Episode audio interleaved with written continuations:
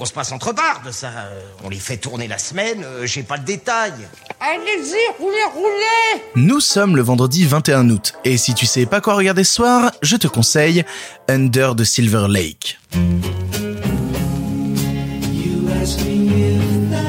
Come on in.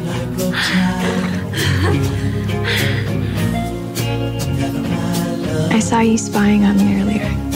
No, it wasn't.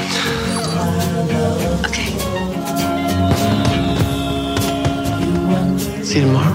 Good.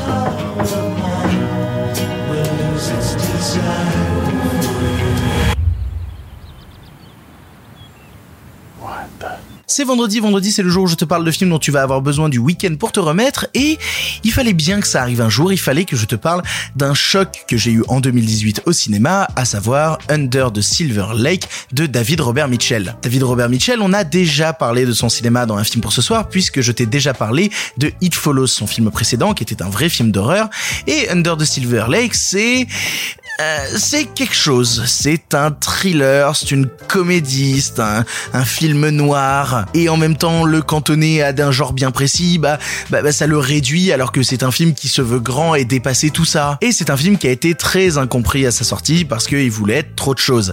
Ce qui a pu laisser plein plein de gens sur le carreau et ce que je trouve absolument dommage. Under the Silver Lake, ça raconte l'histoire de Sam, interprété par Andrew Garfield, qui rencontre sa nouvelle voisine Sarah et qui se dit, bah dis donc Sarah, t'es quand même super mignonne, est-ce qu'on pas la nuit ensemble toi et moi Le truc c'est que le lendemain de sa rencontre avec elle, elle disparaît, sans laisser de traces. Son appart est entièrement vide, il ne sait pas où elle est. Il décide donc d'entreprendre toute une, une sorte de chasse au trésor pour essayer de la retrouver à base d'indices glanés ça et là qui vont le conduire aux confins de Los Angeles. Le truc c'est que plus il avance dans son enquête et plus il découvre des éléments très très très étranges sur ce Los Angeles underground, plus autour de lui il y a des meurtres étranges, il y a des gens qui le suivent, il y a un putain de hibou chez lui et c'est super flippant. Et quand je dis un hibou, c'est quelqu'un habillé en hibou, c'est pas l'animal. Rien que d'en parler, je suis pas bien. Rien que d'en parler, il y a un truc. Et euh, comme d'habitude avec ce genre de film où je vous dis bah là normalement c'est le moment où je fais une analyse mais je suis un peu bloqué, bah là je suis un petit peu bloqué parce que Under the Silver Lake c'est trop de choses, c'est trop de choses. Par certains aspects à sa sortie, dans son côté justement un petit peu euh,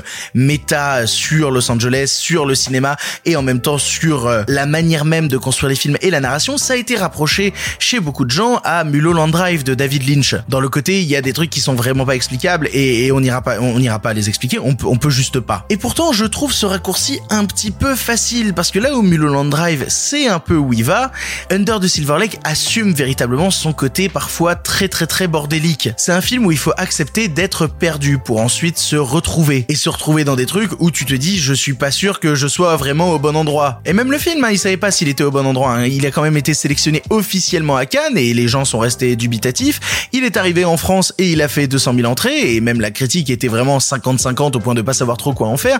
Et même aux US pour des histoires de droit, il est arrivé aux US quasi un an après la France et le public américain a pas trop compris ce qui se passait. Là où David Robert Mitchell, quand il fait It Follows, il sait qu'il assume son hommage justement au cinéma de Carpenter.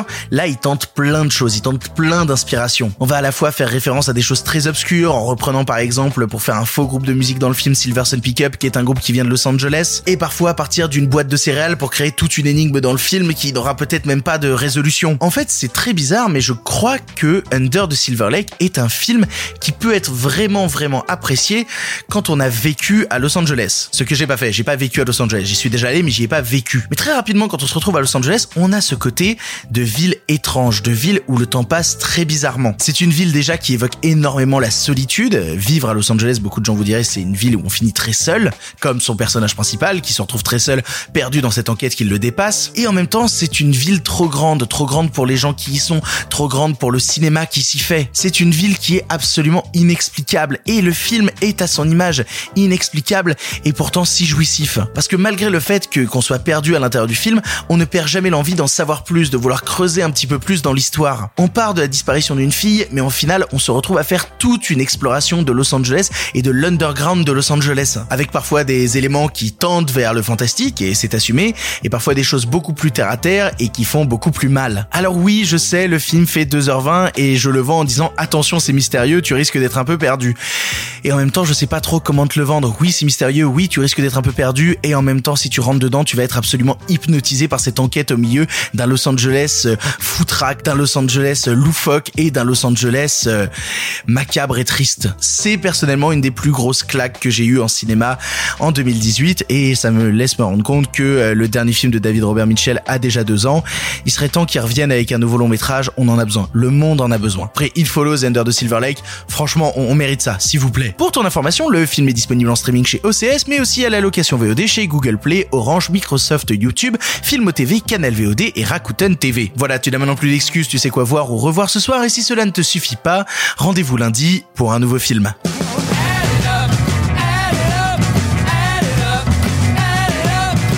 Welcome to Purgatory. Good to be here. You're living in a carnival, hoping to win a prize. What are you gonna win?